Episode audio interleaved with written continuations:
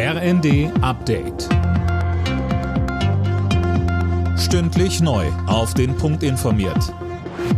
Ich bin Dirk Jostes. In der Debatte um Entlastungen mit Blick auf die hohen Energiepreise hat der Chef des Deutschen Instituts für Wirtschaftsforschung Marcel Fratscher die geplante Gasumlage kritisiert.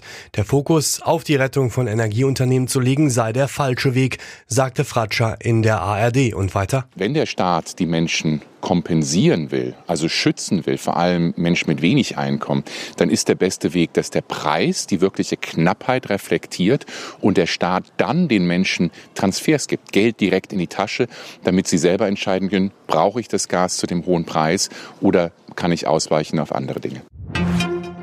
In Dutzenden Städten sind Menschen dafür auf die Straße gegangen, dass das 9-Euro-Ticket bleibt. Holger Dilk, Aktionen gab es unter anderem in Berlin, Hamburg und Frankfurt. Ja, und jeweils gab es mehrere hundert Teilnehmer, die große Transparente dabei hatten mit Slogans wie 9-Euro-Ticket forever oder Nahverkehr statt Bundeswehr.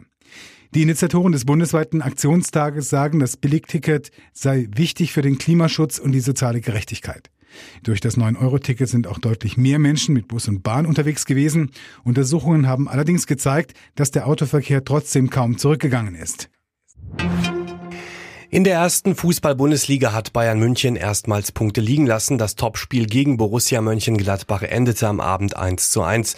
Außerdem spielten Hertha BSC Dortmund 0 zu 1, Schalke Union Berlin 1 zu 6, Mainz gegen Leverkusen 0 zu 3, Hoffenheim gegen Augsburg 1 zu 0 und Leipzig gegen Wolfsburg 2 zu 0. Alle Nachrichten auf rnd.de